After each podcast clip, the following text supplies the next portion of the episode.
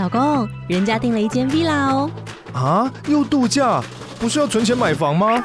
我是订了凤凰 villa。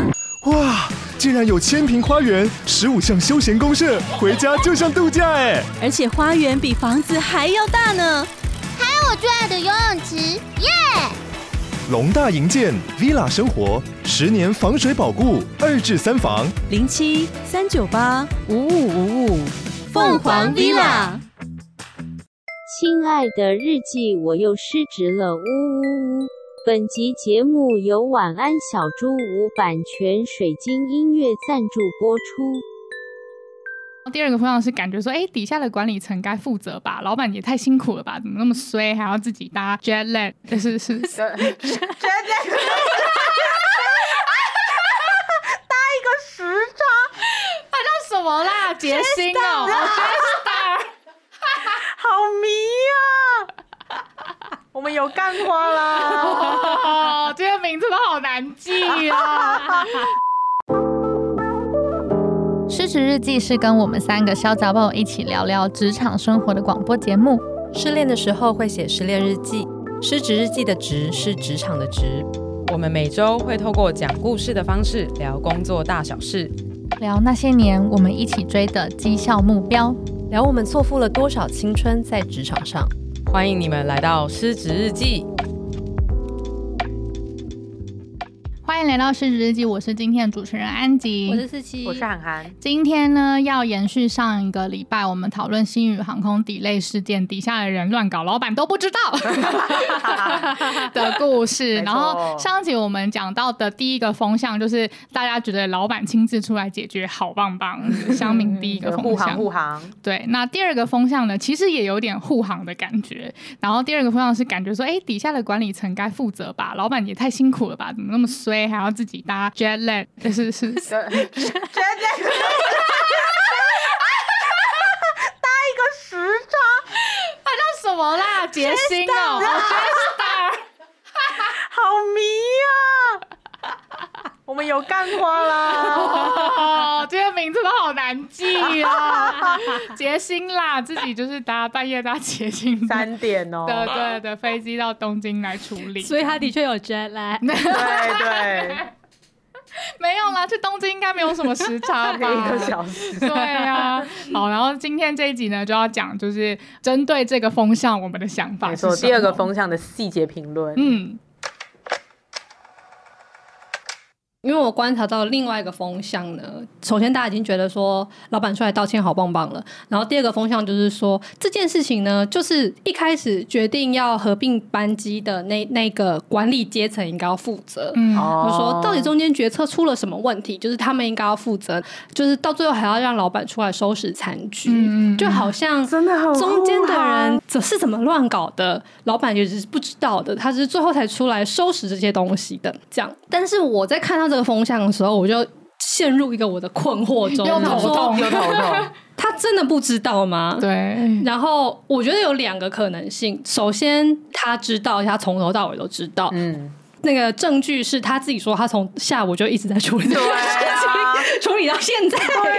所以，就是他可能从头到尾都知道，那就代表他做了跟韩寒一样的事情，就是他没有授权。没错。就从一开始，他可能就，也许也是因为太急了，然后。把这件事情看得太重了，想说啊，完蛋了，就是这样子，飞机会取消，那个飞机，然后那个飞机本机会回不来，干嘛干嘛的，所以他急着想要来做决定。天哪，嗯、太太懂了哎，觉这种就是这种时候，你越看重那件事情，你越想做好，你越会毁灭。对对，我我觉得有一种状况，也许是也许是老板亲自下来做会是最好的，对结果来说是比较好。然后我想象的那种状况是，比如说你原本授权的对象，他其实是一个经验。不太足的哦，这种就的确老板要来救。对对对，对，就是你可能是呃，有点像是。呃，让他实做的过程中一起学习的那种状况，嗯，然后你授权给他来负责这件事情，但是他其实没有做的很好，因为他经验不足。然后火烧屁股的时候，你赶快下来指导他。其实我觉得这个是呃，会比较老板直接下来比较理想的状况。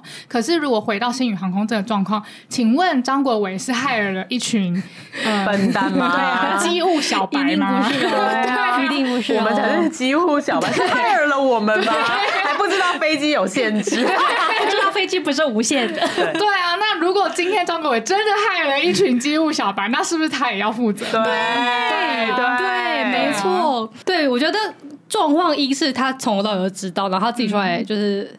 硬要伸手做这件事，反而让大家很难做事。嗯，那状况二就是，好吧，他可能一开始其实真的不知道，也许并班的决定不是他下的，他是后来开始发现啊，之后又发生了什么飞机不够，然后又、嗯、又流量管制什么的时候，他才进来处理，这也是有可能。嗯，可是，一开始为什么会发生并班这件事呢？就是有人做了这个决策，我觉得跟老板不会没有关系。嗯，因为。那时候如果不并班发会发生的事情，就是前面我们讲的说啊，就叫巴黎的旅客，不然你就在住个饭店啊，或者是直接先去搭华航什么的飞回来好了。可是这个不管怎么样，如果你要做这件事的话，公司就是会损失啊，嗯，因为你就得给他们那些住宿嘛，或者是得去买别人家的机票或者什么的，那公司就是会需要付钱出去，那。这个决定可能对于那一些管理阶层来讲，他们可能是不敢做的。嗯，那到最后，我觉得那还是一个你没有授权给他们这一个权限的问题。嗯、哦，对，那他们觉得自己如果就是做了这个决定，然后让。让公司付了一大笔住宿费，他们可能回去会被小 K 董骂死。对对对对对，因为长荣这个公司其实也是蛮劣迹斑斑的。那最明显的，大家应该都听过，就是台风天只有长荣的飞机在飞的 这个事件。然后就是曾经就是当年啊，好像有一年的台风的时候，我觉得那时候大家都非常无聊，每个人都在开那个飞机的雷达，在 PTT 上面追说、嗯、哦，现在有谁要降落了？因为那天就是风大雨大，哦、有很多乡民在那边追，哦、因为因为就是全部的。的人都停飞了，就只有一大堆黄的飞机。就你打开那个雷达，长荣，对对对，只有长荣，就是雷达上面全部都是长荣的飞机，没有任何一间其他航空公司，就是本国的没有，他国的也没有，就是没有人要在台湾上空盘旋，只有他们家的。然后大家都一直在那边绕着要降落，可是都。降不下来，因为风真的太大。嗯，反正后来就是非常有惊无险的弄了一整个晚上吧，然后最后就都没发生任何事了。对，可是那一件事情就也是发生在张国伟在任的时候。哦，那还有很多其他的小事件，就是我们可能比较没有在 follow，但这次我就是看了一些大家在那边挖一些黑历史，就是提到很多过去长隆的决策，就是在张国伟在。当家期间，很多都是像类似这样的事，就是一些你其实可以取消，或是就用别的方式去做的事，但他们会选择硬干。嗯，就是不管怎样，我们就是要先看看可不可以硬闯过去再说。他们很喜欢踩线，对对对对，他们喜欢压死线。嗯嗯嗯嗯，对。然后那一个精神似乎又是来自于一种要省钱跟。就是 省钱就是赚钱的最佳化成本，对对对对对对，是的，是的，是的。我我我这样听起来，其实我觉得没有授权其实是一个很大的问题耶，嗯、就是呃那些那些人没有办法做出其实当下对。机组或者是那个搭飞机的人最好的决定，这件事情就让我觉得很奇怪。就他们没有，他们其实决策的中心都不是站在消费者的立场，对，他们是站在公司的立场。对对对，对。然后张国伟下来道歉这件事情，也会让我觉得，就是第一，就是整件事情的发生其实不关他的事，对。然后再来就是他到底觉得他道歉。就是他在对谁道歉？就是我觉得他道歉的对象感觉好像是社会大众，而不是受到你类的。嗯、对，他是为了他的形象，不是他真的对他们抱歉。对，这是一个 PR，对，这是一个 PR，对，嗯。就让我最后再讲一个我当年的小故事，就是我想起了一些跟老板相处的点点滴滴。就有一件事情，我觉得有一点点呼应，就是呃，当初那时候应该好像跟安吉都还在公司，我还在前公司的时候，然后有一阵子老板就说公司要没钱了啊，哪个时候啊？好多啊，好多时候，对啊。但那一次好像就是特别严重的要没钱了，对，反正就。希望我们可以怎么样怎么样的凑到这个钱？就大家就我们这一些干部们呢，就很认真的想了一堆我们可以来赚钱的方法。嗯，那最后结果还是没赚到。嗯，后来老板就说没关系，大家不用担心。然后就说为了要发出薪水给大家，就是他们就会去信贷之类的，就是借一些钱来发 给他。离婚笑成这样，头好痛。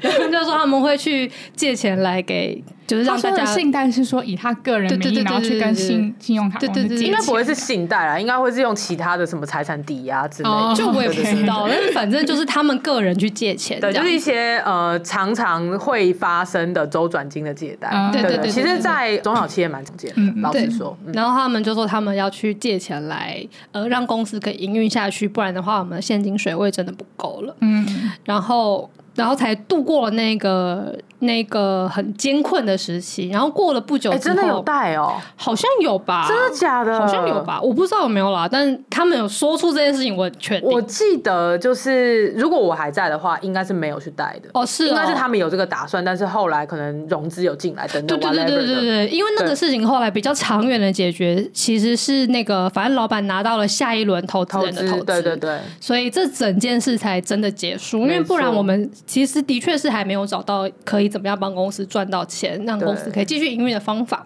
最后真的那一笔就是救了整间公司可以活到现在的钱，就是老板去跟投资人就是募了一一轮钱进来这样，紧急对对。然后我记得那时候我的心情就是经过了一些波折，就是前面他在讲说他们要去借钱的时候，我记得我那时竟然是有一些罪恶感的，嗯，因为我就觉得说都是我们太无能了，没有办法。呃，想出一个真的可以赚钱的东西，或者我们执行的不好，所以没有赚到钱，以至于老板需要自己解决这件事。后来这个罪恶感大概过去了之后，因为大家也都很努力嘛，然后继续又做了很多很多的事，嗯、然后最后就融到那一笔钱之后，公司就可以继续营运下去了。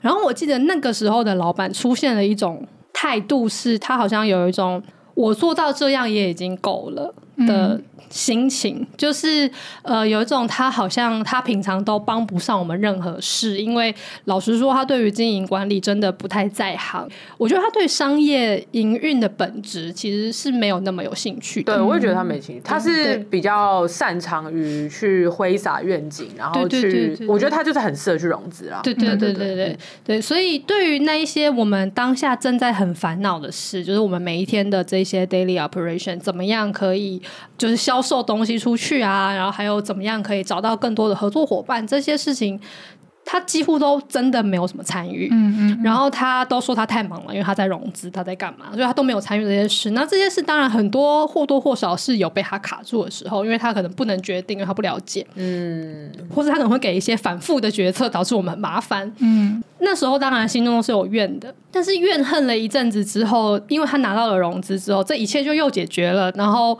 我当时也出现了一种，虽然有一点觉得不甘心，但是好像得承认，最后让这间公司活下去的人，好像也还是老板本人。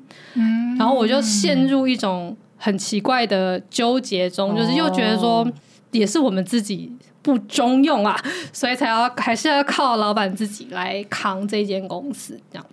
哦天哪，我太多想讲了。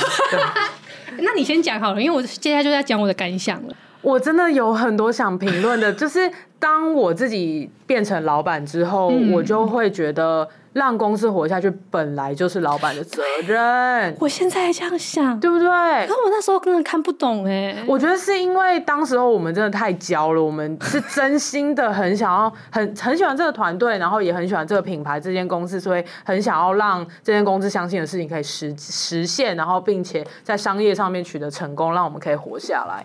我们太把这件事情当成自己的事，可是忘记这间公司就不是我们的。嗯，呃，好，这是第一点，因为公司是老板的。就是这间公司赚了赔了，那都是他要负全责的事，我们没有任何一点屁股份啊。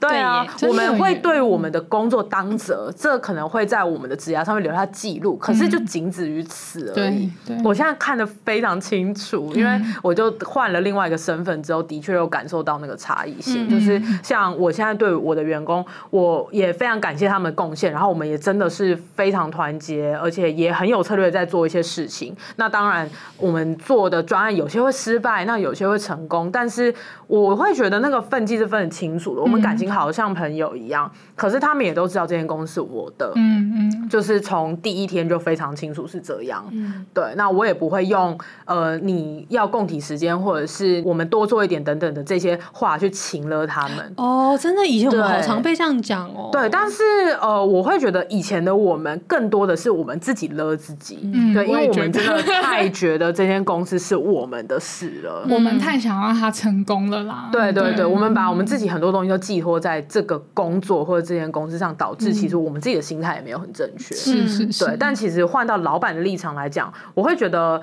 他有去做到这件事，那本来就是他应该做的事。因为公司倒了，那是他的公司倒了啊，那是他投进去的资本没啦。嗯、对啊，是他没有办法跟投资人负责。其实，呃，对于员工来讲，其实公司倒了就倒啦啊。我们甚至还有资遣费可以拿，或者 whatever 的。嗯、我们过了几几个月休息，我们去找工作还是一条好汉啊。其实，但其实对于老板也是啦。公司倒了，他债还光了，那有有所 learning 了，他要再出发也是一条好汉。对，但是其实。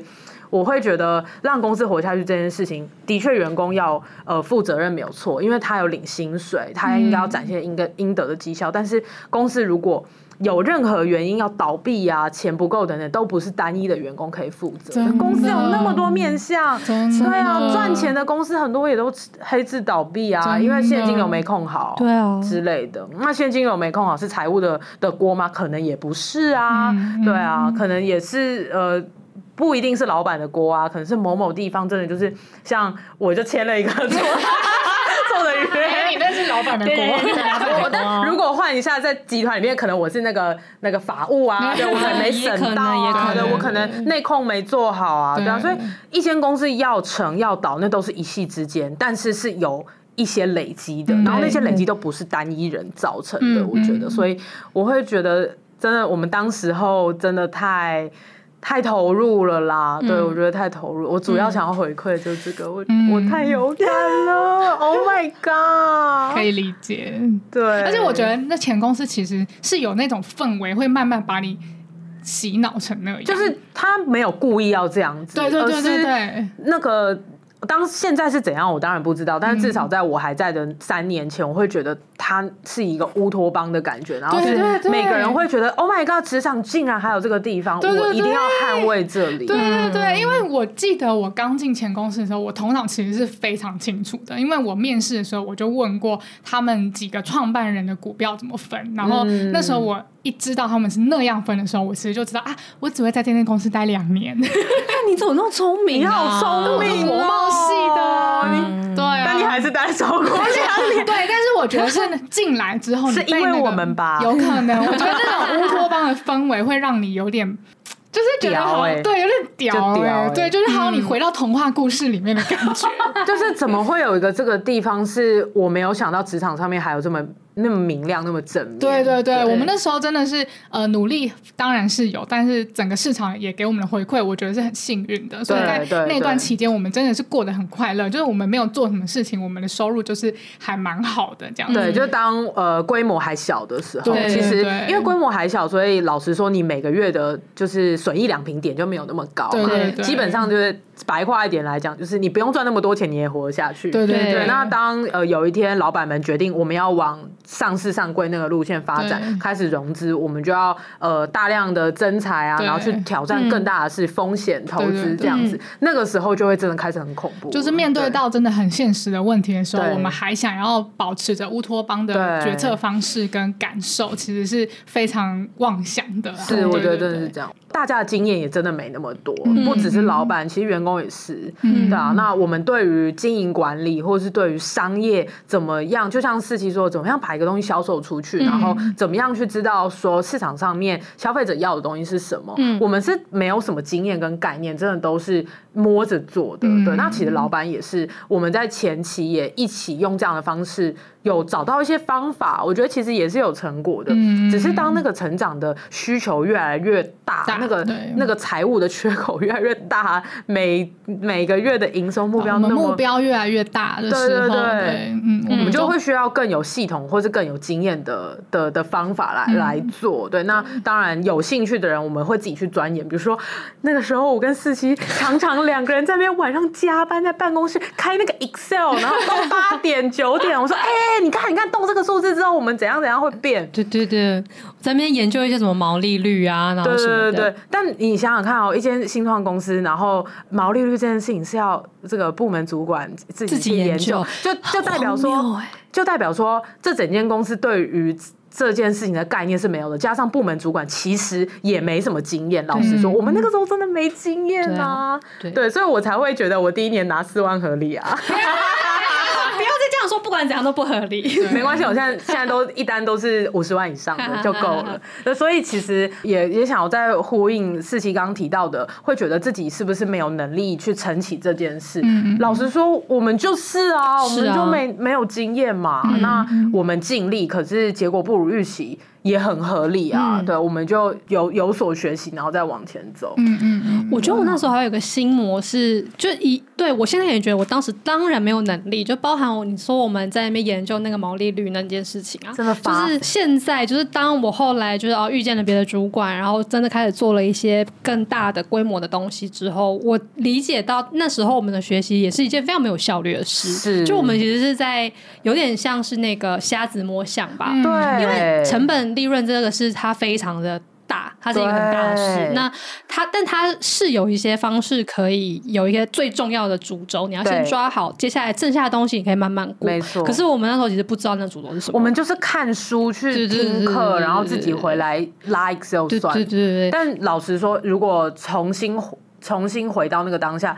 其实我们找一个顾问来问，他可以直接一针见血的去讲出问题在哪里，然后我们就可以直接去执行，我们学的也比较快。没错，没错，没错。所以那时候我们虽然非常努力，可是我们的学习也是没有章法的。然后因为这样，所以没有效率，我们当然就达不到我们要的结果。嗯，那现在看都觉得，对啊，其实就是这样。但那时候的我们，我们好像不能接受我们达不到我们要的结果这件事。对。然后我们会接受可能会一直做错失败，但是我们会一直想要有下一次，然后赶快让它变好。对对对对对。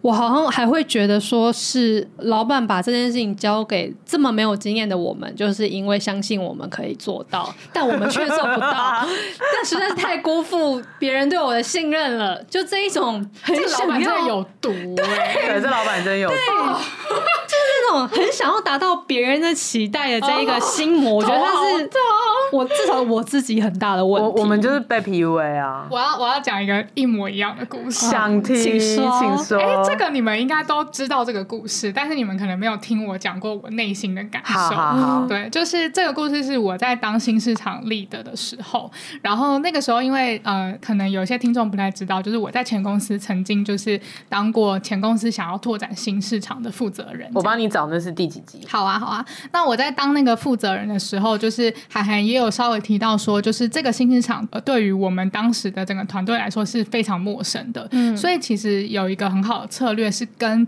已经在深耕这个市场里面很久的，然后非常有经验的公司或者是另外一个团队去做策略的结盟跟合作。嗯嗯、我找到了，我找到了，在聊安吉担任新市场 lead，然后遇到了非常多恐怖的事情，真人真事五马高清 那一集是 EP 一一六，大家可以去听一下安吉五马高清。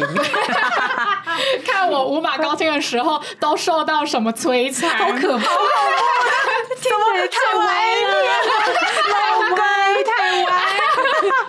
对，好，然后呃，那时候就有一个案子是要跟就是一个公司去做策略的结盟，这样。那这间公司呢，就是先说我的立场，就是我跟这间公司算是来回开了几次会，然后当时我的老板就是同一个有毒老板，就是也都有跟我去开会，嗯、然后开了几次会之后，我其实对于这个策略结盟是非常心存怀疑的，就是以我身为一个新场力，我其实会。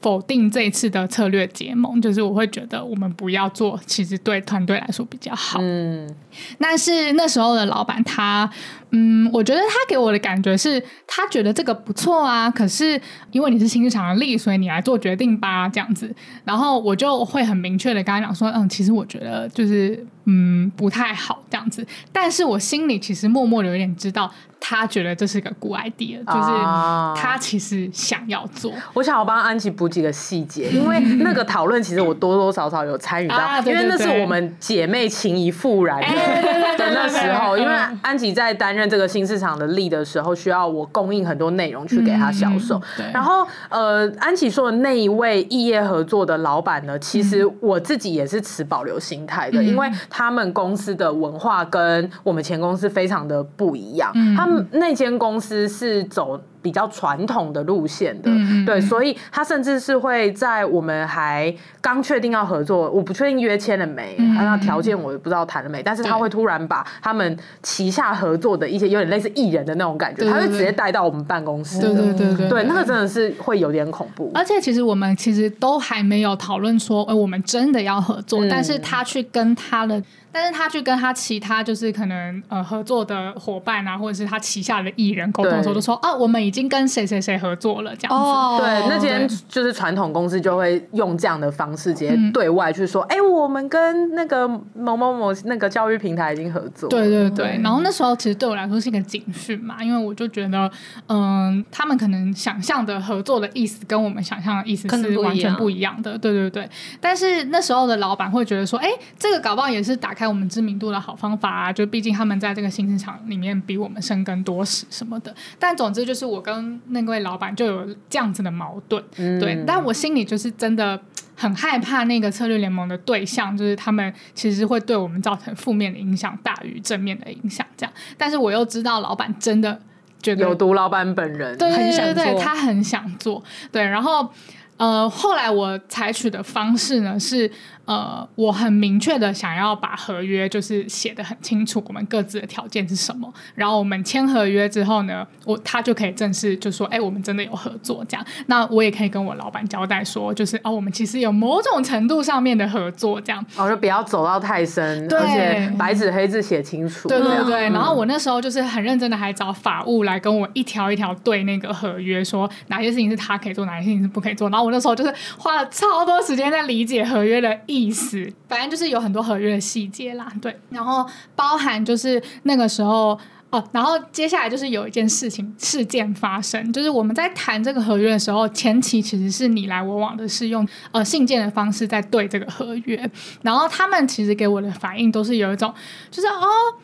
都可以啊，然后就是好可怕，好恐怖，一听到就会痛。对，然后他们甚至会有一种，哎呀，干嘛那么严肃啦？干嘛提合约啦？什么之类的那种。哦，这真的很恐怖。对，然后我就觉得，Oh my god，不要这样！就是你们当然会觉得干嘛提合约啊？因为你们都已经在外面讲的，就是对啊，就是风生水起了，对啊，对啊，好处都是你们先拿走了，你们当然觉得干嘛要签严格的合约之类的。嗯然后有一次，我就真的受不了，我就赖了那个、那个、那个负责，就是那个异业合作对象的负责人是两个长辈这样子。然后哦，真的真的是长辈。对，然后我就赖他们说，我觉得我们需要就是一个会议来讨论一下这个合约的内容。然后因为我那个时候就是对于法律条文其实不是很理解，所以我最后就找了我的业务，然后跟我们的法务一起来参与这个会议。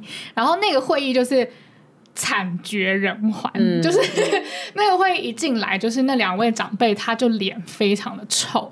然后呢，就是我们在对这个合约的时候，他们就是也是有一种心不甘情不愿的感觉，就是有一种就是干嘛啊，干嘛，就是哦，好啊，你要这样就这样啊，哦，那你会那样吗？然后哦，我们说、哦、不会不会的，我觉得超恐怖的。对，然后但是我们还是试着带着微笑的结束了这场会议。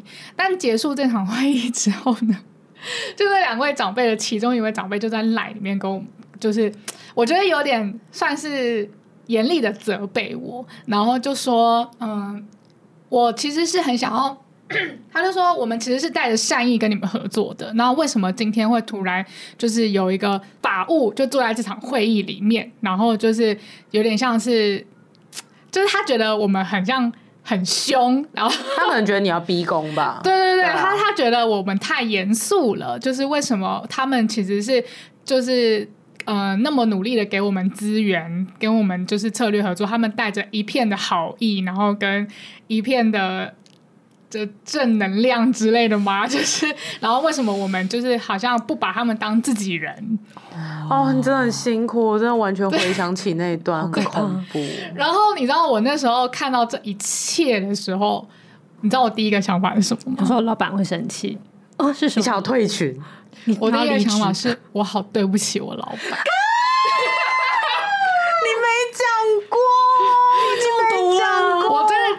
就是我对不起我老板，然后我要去跟我老板下跪道歉，然后请他 fire 我。Oh, no, no. 我真的是气而且而且我那时候超夸张，我那时候因为我记得是一个礼拜五下午，然后那个礼拜五就是工作结束之后，我要下台中，然后我记得我是哭着在高铁上面，oh, 就是在高铁上面打，就是这整件事情的 recap，就是那种 lesson learned 的。paper，然后就说，呃，因为怎么样怎么样，然后我认为怎么样怎样，然后这是我能够处理的最好的，但没想到他们还是有这样的想法，然后我觉得他们已经跟我们撕破脸了，那我不知道未来是不是还可以继续跟他们合作下去，然后就是我打这篇 paper 要给我的老板，哦、然后希望我的老板来救我那种感觉。天哪，我觉得害怕到把外套都穿起来，我 的天，不寒而栗。然后我就我是因为那个时候其实我真的蛮痛苦的，然后你刚刚在讲那个。就是可能底下的人会很害怕啊，或者什么。我那时候的确会有个心情是，我老板会不会觉得我都在乱搞？然后，然后就是我老板会不会觉得？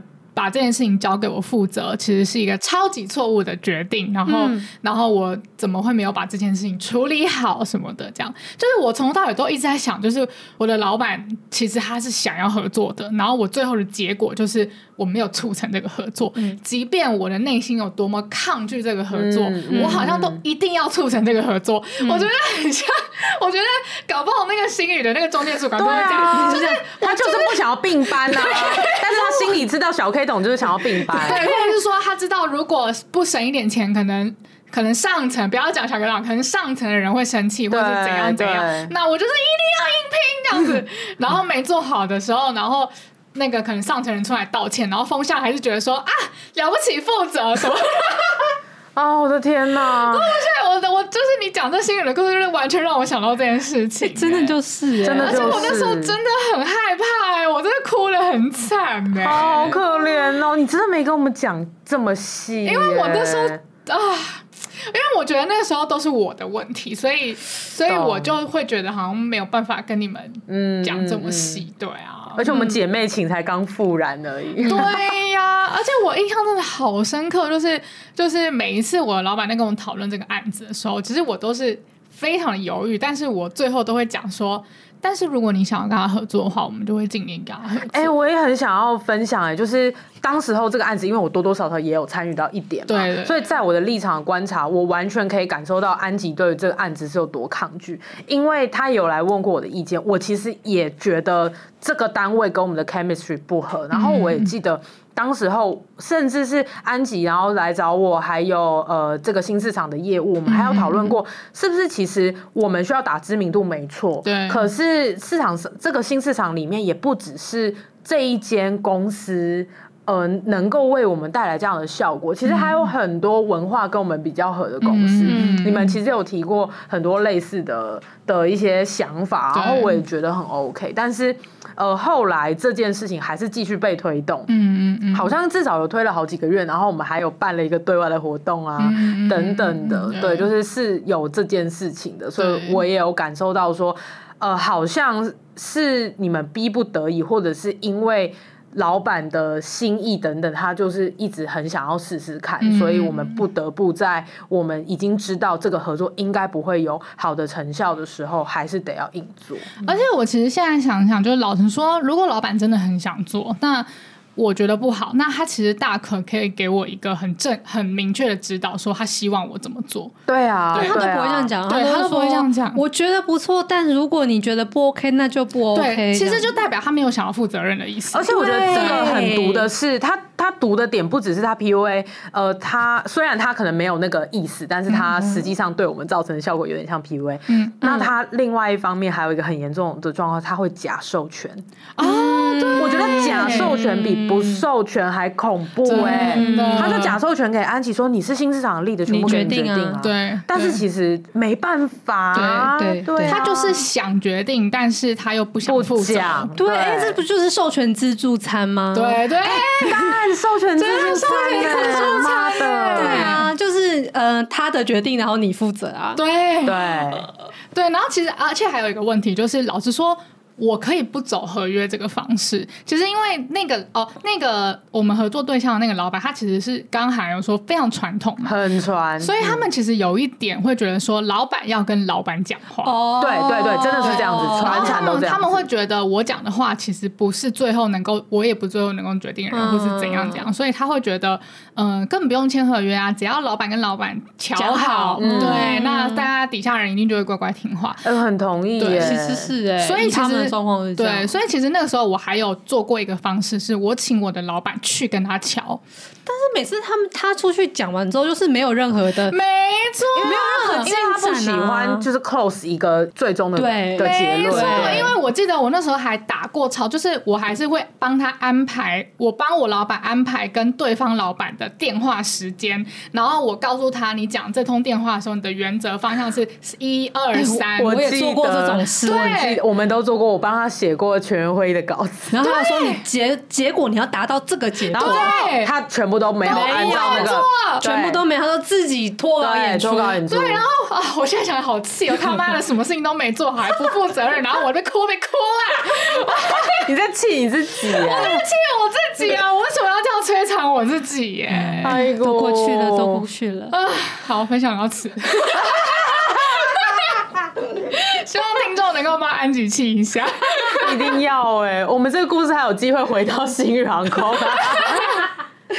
好了好了，说回来说回来，就是嗯、呃，就是刚刚我们自己讲的这些例子啊，虽然都是，也许是我们前公司那个比较奇特的环境，跟我们比较奇特的前老板，还有奇特的我们啦，奇特的我们也很怪，我们也是蛮怪的，就是才会发生的事。那呃，我相信无论如何，新宇航空应该都还是一个比较正常一点的公司，是吗？应该是不至于会这么离谱。老板会飞飞机哦，正常吗？嗯、我觉得，我觉得。一个不正常的老板可能可以用五十个正常的主管来顶替，可能可以，可能可以阴阳调和对，对对对对。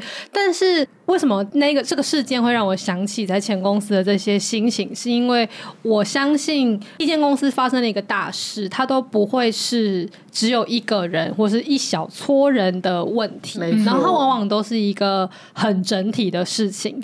那最后这整个问题的源头，其实常常都还是要追溯到老板。那不见得是他在那个当下真的做了什么错误的决策，可是从一开始他，例如说他用了什么人，然后他跟这些人过去的相处是什么，他怎么决定事情的，然后跟从这些决定形塑而来的这间公司的文化是什么，都会导致了最终这一切就是会照这个流程在走。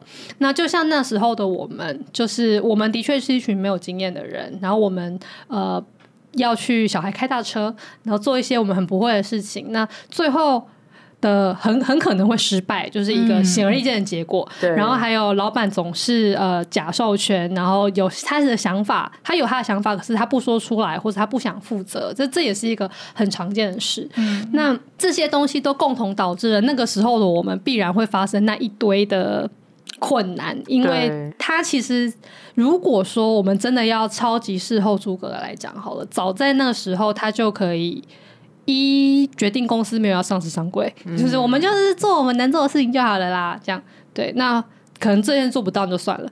二，如果真的要的话，他可以更早的。找更有经验的人进来，嗯，然后好好的授权给这些有经验的大主管们，让他们来带着我们往后走后面的东西，而不是要我们好像有点在碰碰运气一样的去挑战一些我们其实不太可能做到的事情，不可能做到。有哎，真的有碰运气感，对啊，真的是碰运气，对啊。那后面还有很多个 what if 的可能的，嗯，平行宇宙也许可以做的事情，但是反正。曾经的老板都没有做这些决定，所以最后导致了我们会这样子做事。那当然也包含他挑了一堆娇女们来工作这件事，对，他挑的都很娇哎。对，然后为什么会是一堆娇女们？可能也因为当初。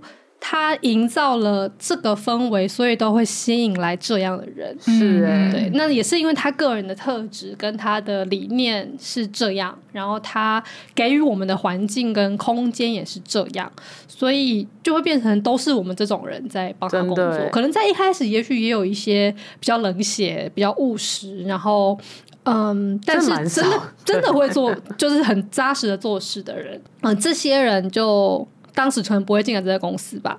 现在后来在我离职前，的确有一些像这样子的人存在，但是就我观察，的确老板没有很喜欢他们。哦，就是他们是相对不得老板心的。嗯，原来是这样。虽然他们可能真的都扎实的做出了很多事情，但是像陈家静这样的角色，他 还算是比较比较被喜欢的。就是有一些其他的，我觉得真的就是做实事的人，嗯，就是老板真的从来没有真心喜欢过他们。我觉得非常。非常明显，嗯天哪！对，那嗯、呃，所以就变成他们的努力是不会被放在眼里的，所以可能也是因为他就是喜欢，会真心对他，会觉得我对不起老板，然后呢，我们要一起怎样的这种人吧？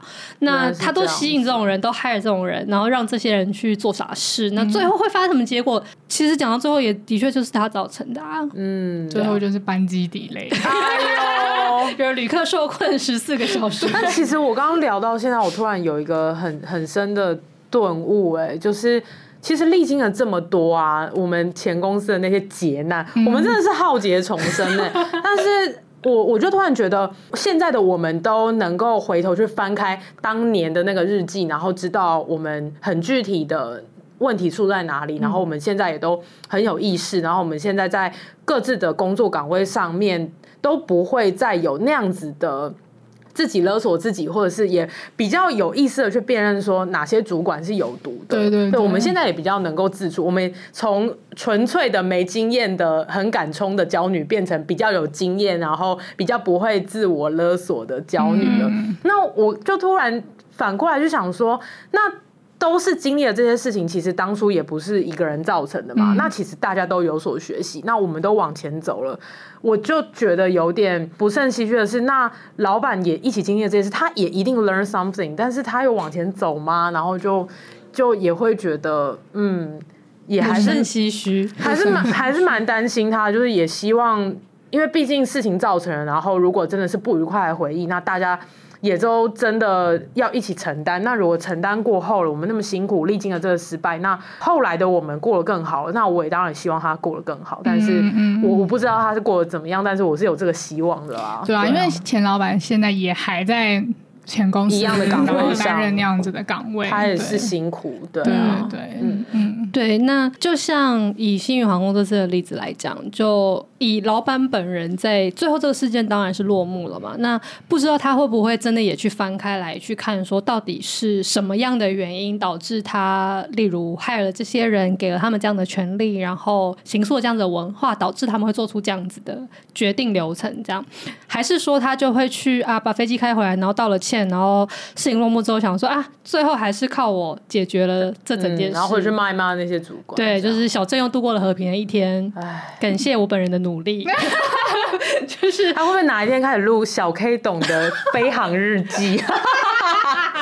我觉得刚刚四七也有提到一点，就是其实很多这种老板就是不授权啊、假授权啊。或者是觉得这些责任不是在于自己啊，就是我觉得市面上好像非常多这种老板，不少、欸。就是是不是因为这个原因，嗯、所以今天小 K 出来道歉，反而大家觉得他好棒棒？我觉得是啊，应该是吧。台湾主流价值是这样子吧，就是哦，好敢承担哦，就是老板就是要全公司最厉害的人，嗯、但根本就不是这样。嗯，对，根本就不是这样。对，而且当然，我我还是觉得他有出来道歉，可能在 PR 上真的是个不错的操作，至少他救回了蛮大一部分的风向的。对，可是这间公司现在会发生这么严重的，也没有多严重，那是蛮大的一件事，嗯、那就代表一定有一些内部的问题得要解决。那他能不能回去识别这个问题，我觉得就是未知的，所以可能就可以继续再追剧追下去看看吧，拭目以待喽。我好喜欢我们这两集，就是灵修到不行，哦，我们真的是莫名其妙突然灵修，而且就是本来已经觉得前公司已经没什么好讲了，没想到有还是有些成年的回忆耶，翻箱倒柜，而且同一件事情可能可以讲三次，不同切角都会有新的味道。真的，我们到底为了前公司掉过多少泪？很多吧，还有长很多白头发。欸、我们写事实日记不是就是在那边跟你骗呢，我们是，我们跟你骗，跟你骗。我们是写到什么血泪都滴出来。写书哎、欸，我们是用我们的血这样咬破手指在那边写失职日记，so sad。好，那我们就请这两集的故事主人翁四期来帮我们做个结尾吧。亲爱的日记，今天我从别人公司的危机处理事件想起了好多在前公司的往事。当时的我们身在局中，都以为自己可以碰运气硬闯，实现那些几乎不可能的心愿。殊不知，整个大局都是由好多的因素堆积而成，根本就没有一个人是可以力挽狂澜的。现在，我愿意把那些本就不属于我的责任放下。我想，这才是开始对我自己的人生负责吧。这集就讲到这里啦，欢迎大家在各大收听平台追踪《失职日记》。喜欢我们的话，可以追踪我们的 IG 和我们聊天，告诉我们你们喜欢哪一集。那最后就是拜托抖内我们吧，点击节目资讯栏就有抖内的连接，支持我们录下去。我最近想要去露营哦，好啊，带上我吧。对啊，再让我们教你一起去露营。好，那《失职日记》下周见啦！我是主持人安吉，我是四七，我是涵涵，大家拜拜，拜拜。Bye.